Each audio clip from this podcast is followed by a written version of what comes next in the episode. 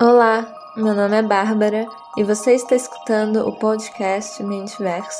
Seja muito bem-vindo.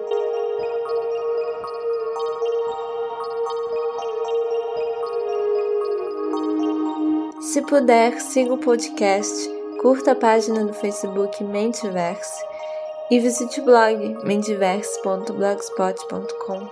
Obrigada!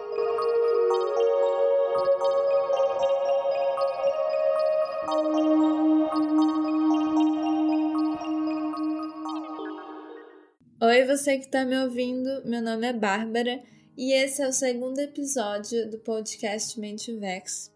E como eu tinha dito anteriormente, esse episódio vai falar sobre comunicação não violenta, mais especificamente sobre o livro Comunicação Não Violenta: Técnicas para aprimorar relacionamentos pessoais e profissionais. Mas antes de começar, eu gostaria de fazer uma observação que foi que no episódio anterior, eu tinha dito que eu ia trazer os episódios aqui de 15 em 15 dias. Só que daí eu percebi que, bom, eu acho que todo mundo agora tá tendo um excesso mais de tempo. Então, por que não trazer aqui com mais frequência, né? Esses episódios. Então, eu vou estar tá trazendo os episódios aqui todas as quintas-feiras, tá, gente?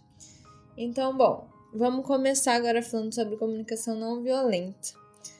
A gente vai estar tá usando as iniciais CNV para estar tá se referindo à comunicação não violenta, que é o que o próprio Marshall usa e que é mais simples, né, gente? É mais fácil. Então, bom, vamos lá. Quem que é Marshall Rosenberg, o autor e criador da comunicação não violenta? O Marshall, ele é um psicólogo e mediador de conflitos. Ele vai a situações, a lugares que necessitam de maior harmonia, que existem vários conflitos. Isso inclui é, países que estão em situações de guerra, inclui até mesmo empresas, escolas e casais mesmo, relacionamentos pessoais. Então, Marshall ele vai mediar esses conflitos através da comunicação não violenta. E você pode estar adquirindo mais conhecimento sobre a comunicação não violenta no site oficial, que é www.nonviolentcommunication.com. E bom, o site é em inglês, obviamente, mas você encontra muito mais informações também em português. E bom, o Marshall, ele vai chegar até a comunicação não violenta através de um questionamento que ele se fazia para ele mesmo, assim. Será que o ser humano é essencialmente mal? E foi através desse, dessas reflexões que ele tinha que ele chegou à conclusão que a gente pode ser o mais natural de nós através da nossa comunicação. E só fazendo um paralelo aqui com essa com esse questionamento de o ser humano ser essencialmente mal ou bom, foi feito um experimento que colocaram bebês de 5 a 10 meses para assistir fantoches. E tinha dois personagens, um bom e um mau. E o bom tentava levar uma bola até o topo de uma montanha, enquanto o mal tentava derrubar essa bola do personagem bom. E no final das apresentações, perceberam que os bebês que assistiram tinham mais preferência e queriam ficar mais perto do personagem bom. Então, esse foi um experimento que deu pra gente ter essa visão que os bebês já têm essa, essa esse senso moral mesmo sobre a bondade e a maldade, que a gente prefere naturalmente ser bom e ter contato com pessoas que são boas. Né? Mas voltando para a comunicação não violenta, ele percebeu que através da comunicação a gente pode estabelecer uma conexão maior com nós e com os outros, exibindo assim a nossa o nosso verdadeiro eu, que é essencialmente bom. Então Marshall vai usar a não violência, esse termo não violência, com o mesmo sentido que atribuía Gandhi para essa palavra, que é quando a violência se afasta do coração. Então, a partir disso, Marshall foi estabelecendo esse método de comunicação. E através desse método, a gente consegue ficar mais consciente dos nossos desejos, dos nossos sentimentos e do que a gente realmente precisa e quer do outro. E isso ajuda a gente a amenizar julgamentos de uma forma automática. A partir do momento que você percebe que o problema é a sua necessidade e não o que o outro está fazendo, você deixa de julgar. E isso é um passo essencial para a gente ter uma comunicação menos violenta.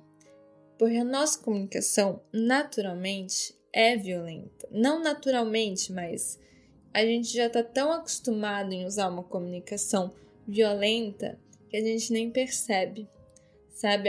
Muitas vezes é inconsciente mesmo. A gente está sempre assistindo filmes e jogos violentos e isso faz com que isso seja normal pra gente. A gente não para para refletir sobre essas coisas. Mas com a comunicação não violenta, a gente vai ter mais consciência sobre isso. E além da comunicação não violenta nos ajudar a diminuir julgamentos, a gente também vai conseguir o que a gente quer de uma maneira eficaz, porque muitas vezes a gente quer algo do outro e a gente não sabe pedir e a gente nem consegue o que a gente quer. Isso é uma maneira ineficaz de conseguir alguma coisa. Como, por exemplo, você quer, sei lá, você é mãe, seu filho você julga o seu filho como sendo uma pessoa bagunceira que não arruma nada. Aí você chega nele e fala: Ó, oh, você é um. Você só sabe fazer bagunça, só isso que você sabe fazer. Isso é uma violência, porque você está julgando. E o que, que seu filho vai falar? Seu filho vai deixar de ser bagunceiro porque você falou que ele só sabe fazer isso? Claro que não, não faz sentido. Então não é a melhor maneira da gente conseguir o que a gente quer. E a comunicação não violenta, ela vai estabelecer quatro componentes básicos, assim, essenciais para a gente conseguir desenvolver uma, uma comunicação não violenta, que são eles a observação, o sentimento, as necessidades e o pedido. Bom, vamos falar de cada um deles direitinho para vocês entenderem. O primeiro é a observação. Observação na CNV é a gente poder falar o que de fato aconteceu, o que de fato a gente vê e não nos agrada. Como, por exemplo, você manda mensagem no WhatsApp para fulano e a setinha lá fica zoom e a pessoa não te respondeu. Aí você já fica super irritado, pensando: "Ah, meu Deus, eu fui ignorado, essa pessoa só me ignora, não sei o quê". Então, a gente não faz uma observação, né? Normalmente a gente não para para fazer uma observação do que realmente aconteceu. Na CNV, o Marshall vai propor pra gente observar o que de fato aconteceu, que no caso seria, por exemplo, mandei uma mensagem para fulano tal, a setinha ficou azul e eu não obtive respostas. Ponto. É isso que aconteceu. Não é que fulano te ignorou. Não tem como você saber isso. O que você sabe é o que você viu. É, é fácil a gente associar isso a com o que uma câmera poderia gravar. A câmera pode gravar você sendo ignorado? Tem como você provar que essa foi uma situação que você foi ignorado? Não. Porque você não sabe o que aconteceu com a pessoa, você não sabe o que aconteceu com ela. Talvez ela não podia responder na hora, ou ela abriu sem querer, nem viu, nem leu, e você acha que ela leu. O que de fato aconteceu foi: setinha ficou azul e fulano de tal não obtive respostas de fulano de tal. Ponto. Foi isso que aconteceu. Vocês conseguem ver a diferença? Então a observação tem que ser algo específico, algo que ninguém consegue contestar. Uma coisa assim, é isso e pronto. E bom, o segundo componente é o sentimento, que daí a gente vai começar a falar do que, que a gente sente quando a gente observa aquilo. Por exemplo, o fulano não respondeu. Setinha ficou azul. Qual o sentimento que gerou em você? Ah, fui rejeitado, tô me sentindo rejeitado. Não exatamente, isso não é muito legal de se fazer. Por quê? Porque quando você fala sentimentos que dizem mais do outro do que de você, você está falando do outro, você não está falando de você, você está julgando o que o outro fez, entendeu? Quando você fala estou me sentindo rejeitado, você está falando que o outro te rejeitou. Você não está falando de uma coisa sua, de um sentimento seu. Você está implicando que de fato você foi rejeitado. E isso é um julgamento, é violento e isso só vai fazer com que a pessoa fique brava com você e vocês vão começar a brigar ainda mais. Então, nesse caso, você poderia falar: Ah, fiquei triste. Pronto, ficou triste. É um sentimento seu. Não quer dizer que você tá triste porque Fulano é uma pessoa mal, entendeu? É uma coisa sua. Fiquei triste, ponto ok? E o terceiro componente vai ser necessidade. Ou seja, você observar o que aconteceu, sabe o que você está sentindo, qual é a necessidade que não foi atendida. No caso, eu, a gente poderia falar que foi a necessidade de atenção, foi a necessidade de conexão também. Ou seja, você não obteve a atenção que você queria. Você percebe que a partir disso você está tirando a responsabilidade da sua felicidade do outro. E você está colocando que minha necessidade de atenção, o outro não correspondeu. Então eu estou triste. Mas não é por culpa do outro, é porque você esperava isso do outro. Foi você que gerou isso. Tá, mas daí como que eu vou prosseguir com isso? Qual que vai ser a solução para essa situação? Bom, o, quatro, o quarto componente, ele fala sobre o pedido. E você pode optar por fazer esse pedido, não obrigatoriamente você tem que fazer. O que eu acho bem bacana é que esses três primeiros componentes, observação, sentimento e necessidade, eles são muito bons para a gente identificar com a gente mesmo a, a raiz dos nossos sentimentos. E só de fazer isso, vocês podem praticar é, é verdade. Tipo, façam isso que vocês vão perceber como que reduz a ansiedade, reduz aquele sentimento, por, pelo simples fato de você ter identificado eles. Mas você então pode optar por falar para aquela pessoa isso. Então, como que você faria esse pedido? Você vai juntar a observação, o sentimento e a necessidade. Você vai chegar na pessoa e vai falar, nesse nosso caso de exemplo. Quando eu vejo que a setinha está azul e vejo que não obtive suas respostas, fico triste porque tenho uma necessidade de atenção ou de conexão. Aí você ouve isso e pensa: meu Deus, eu nunca vou falar isso uma pessoa tá louca. Tipo, imagine falar que eu tenho necessidade de atenção. Isso parece meio assustador pra gente quando a gente ouve isso, né? porque a gente não está acostumado a ser vulnerável, a gente não está acostumado a falar abertamente sobre o que a gente está sentindo, as nossas necessidades principalmente. É muito estranho. E quando eu vi isso pela primeira vez, eu também achei bem estranho. Mas você vai fazendo isso, no começo pode ser só para você mesmo e você vai vendo quanto é bom fazer isso. E se você faz isso para pessoa, a chance dela é, assumir uma posição de defesa, de resistência quanto ao seu pedido, é super baixa a chance de acontecer isso. Porque o Marshall aqui, nesse primeiro capítulo mesmo, diz que a outra pessoa não precisa conhecer a CNV para dar certo a CNV.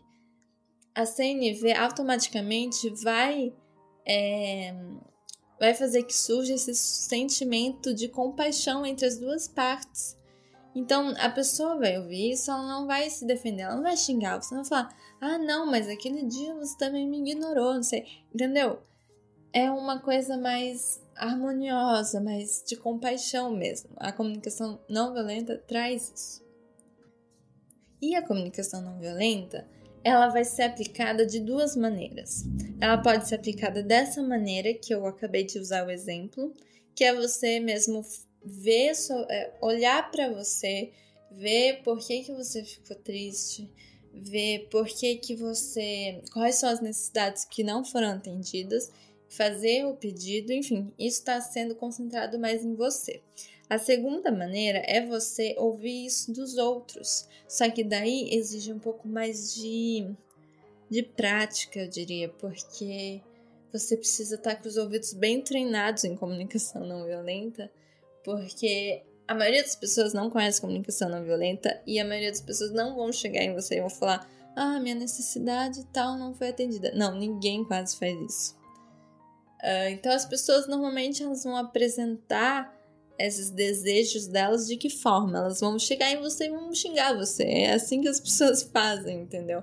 Elas nos passam essas informações de outro jeito, porque elas não conhecem comunicação não violenta entendeu? E por trás desses xingamentos, dessas críticas, a gente vai ter que nós mesmos identificar os sentimentos da pessoa, identificar a necessidade da pessoa e estabelecendo uma forma empática com essa pessoa, a gente entender o que ela quer de nós, entendeu? Então, a comunicação não violenta serve para para a gente falar o que a gente quer dos outros, para a gente saber também ouvir o que os outros querem da gente de uma forma empática. Então, gente, é isso que é a comunicação não violenta. É uma maneira de você se conhecer, se conectar com você mesmo e se conectar com os outros e fazer disso uma coisa mais mais simples, mais menos violenta, menos uh, de brigas e enfim. Eu acho que já deu para entender bem o que é a comunicação não violenta. Então, esse capítulo fala sobre isso que eu acabei de falar para vocês. E o próximo capítulo é sobre a comunicação que bloqueia a compaixão. Ou seja, no próximo capítulo a gente vai estar tá falando sobre o que, que a gente faz que acaba bloqueando que a gente tenha essa comunicação empática que a CNV traz. Que, que, quais são os nossos hábitos que impede, como tirar eles assim da nossa vida, né? Então, gente, o episódio de hoje foi isso. Muito obrigada por acompanhar, por, por ouvir, né? E até o próximo episódio. Tchau, tchau.